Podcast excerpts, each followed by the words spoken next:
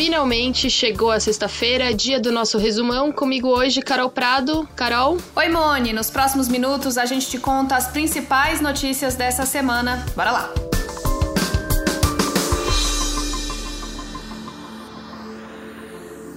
Nessa semana, o Brasil ultrapassou a marca de 400 mil casos de Covid-19. Já são mais de 440 mil infectados confirmados.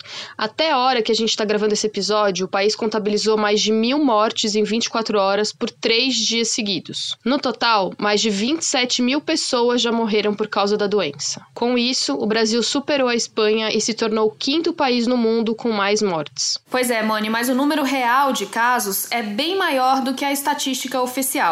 É isso que mostra a primeira etapa do maior levantamento nacional coordenado pela Universidade Federal de Pelotas. Essa pesquisa, feita entre 14 e 21 de maio, procura medir a presença real da doença na população. E olha só, o resultado aponta que o Brasil tem sete vezes mais casos que o número oficial. Isso quer dizer que num grupo de sete pessoas com o novo coronavírus, só uma sabe que está infectada. Pois é, segundo a pesquisa, das 15 cidades com maior proporção da população contaminada, 11 estão na região norte. Entre as capitais capitais, a campeã é Belém do Pará, onde mais de 15% da população já teve Covid-19. Em Manaus, quase 13% já teve o novo coronavírus. Nas capitais do Sudeste, a proporção de infectados na população é bem menor, apenas 3% em São Paulo e só 2% no Rio. E é nesse cenário que, nessa semana, vários estados apresentaram planos para flexibilização do isolamento social, principal medida para controlar o contágio. Os planos vão ser implementados de acordo com o monitoramento de novos casos e com a capacidade capacidade dos sistemas de saúde. Em São Paulo, por exemplo, algumas cidades vão poder começar a abrir o comércio já a partir da segunda-feira, dia 1 de junho. Segundo o governador paulista João Dória, essa flexibilização depende da disponibilidade de leitos de UTI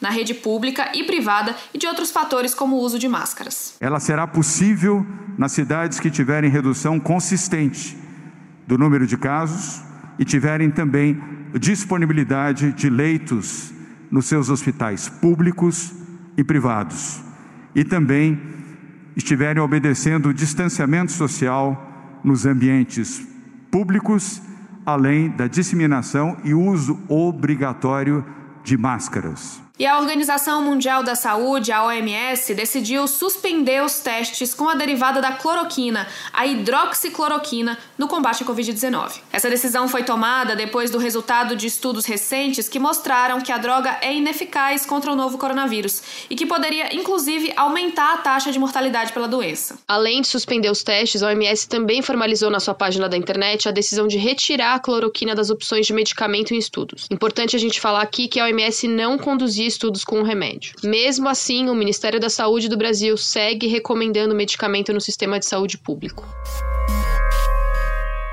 E no mundo todo, a atividade econômica está em marcha lenta com a pandemia, causando, claro, um aumento no desemprego. No Brasil não é diferente. O trimestre encerrado em abril foi marcado por grande dispensa de pessoas e pela desistência de trabalhadores em procurar emprego. Só no mês de abril, mais de 860 mil postos de emprego formal foram fechados. Esse foi o pior desempenho em 29 anos, segundo o CAGED, o Cadastro Geral de Empregados e Desempregados, que é ligado ao Ministério da Economia. Somando os dois meses anteriores, a economia brasileira perdeu 1,1 milhão de vagas com carteira assinada. Com a perda de vagas, a taxa de desemprego subiu para 12,6%, atingindo 12,8 milhões de pessoas. Pois é, Moni, e ainda atualizando esses dados da economia, o PIB do primeiro trimestre desse ano encolheu 1,5% com a pandemia. Segundo os dados do IBGE divulgados nesta sexta-feira, as quedas com maior impacto nesses resultados foram registradas nos setores de prestação de serviços e indústria extrativa. A perspectiva é de uma retração ainda maior na economia brasileira entre abril e junho. É um período que a maioria da cidade estava com medidas de restrição por causa do novo coronavírus. Com esse resultado na economia, o país volta a ter perspectiva de uma nova recessão. Falando agora de política, Carol, na segunda-feira o presidente Jair Bolsonaro se convidou para ir na sede da Procuradoria-Geral da República, onde se encontrou com o Procurador-Geral Augusto Aras. Aras é o responsável por decidir se vai apresentar ou não à Justiça a denúncia no inquérito que investiga possível interferência de Bolsonaro na Polícia Federal. Segundo pesquisa do Datafolha divulgada nessa semana, 61% dos brasileiros que assistiram ao vídeo da reunião ministerial de 22 de abril, aquele que foi divulgado na sexta-feira da semana passada, acreditam que presidente tentou mesmo interferir politicamente na PF. Para 30%, o presidente quis apenas melhorar sua segurança pessoal. Nessa semana, o procurador-geral se manifestou contra a apreensão do celular de Bolsonaro para perícia. A apreensão tinha sido pedida ao STF por partidos de oposição para apurar a suposta intervenção na PF. Aí, na quinta-feira, durante transmissão ao vivo em rede social, o presidente afirmou que Aras seria um nome forte para uma terceira vaga no STF. Tem uma vaga prevista para novembro, outra para o ano que vem. Tá? O senhor Augusto Aras, nessas duas vagas, nessas duas vagas, deixe bem claro, é, não está previsto o nome dele. Eu costumo dizer que eu tenho três nomes, que não vou revelar, que eu namoro para indicar para o Supremo Tribunal Federal. Um vai ser evangélico. É um compromisso que eu tenho com a bancada evangélica.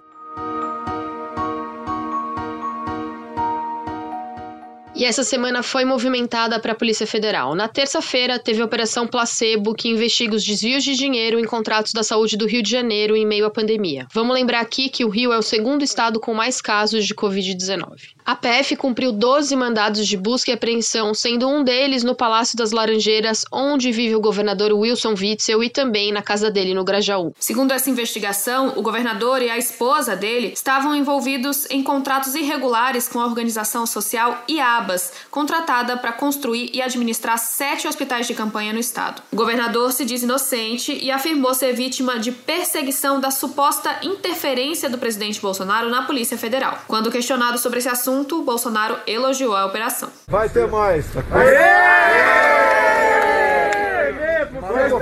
Presidente, vai ter mais. Um dia antes da operação, a deputada Carla Zambelli, do PSL, declarou em uma entrevista à Rádio Gaúcha que a Polícia Federal estava prestes a deflagrar operações contra desvios na área da saúde em vários estados, levantando a suspeita de que ela tinha informação privilegiada. Em nota, a Federação Nacional dos Policiais Federais afirmou defender a apuração sobre a possibilidade do vínculo de Zambelli com delegados e que ela possa ter tido acesso a algum tipo de informação privilegiada. Já na quarta-feira, foi a vez da Polícia Federal cumprir mandado no inquérito das fake news.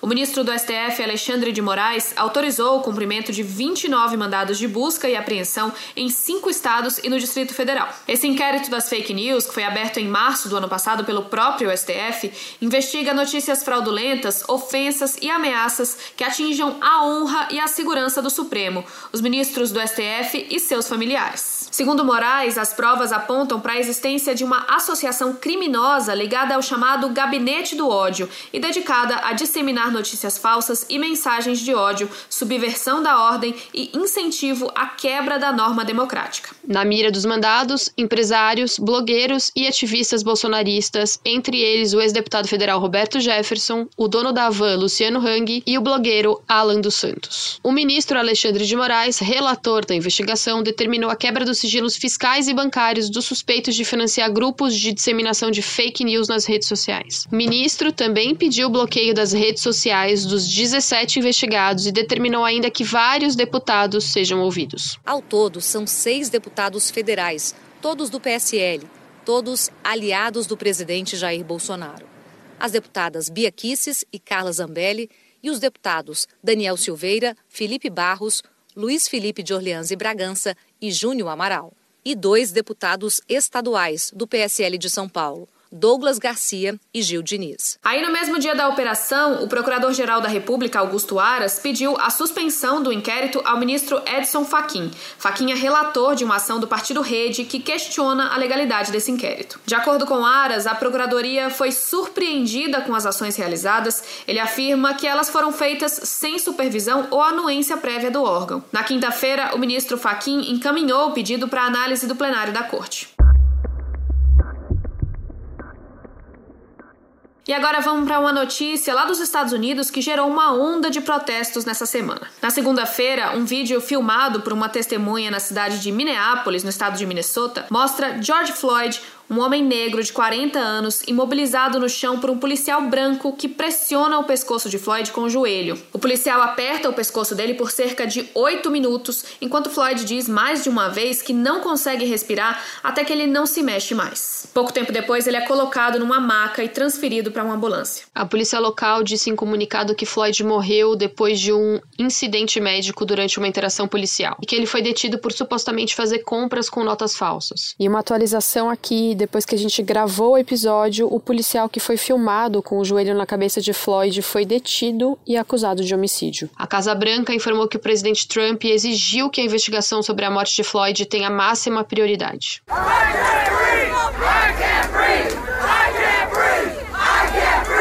O Eu não consigo respirar virou grito de guerra para os manifestantes que, revoltados com a morte de mais um homem negro desarmado pela força policial americana, incendiaram a delegacia na cidade. As cidades de Denver, Los Angeles, Chicago, Phoenix e Memphis também tiveram manifestações.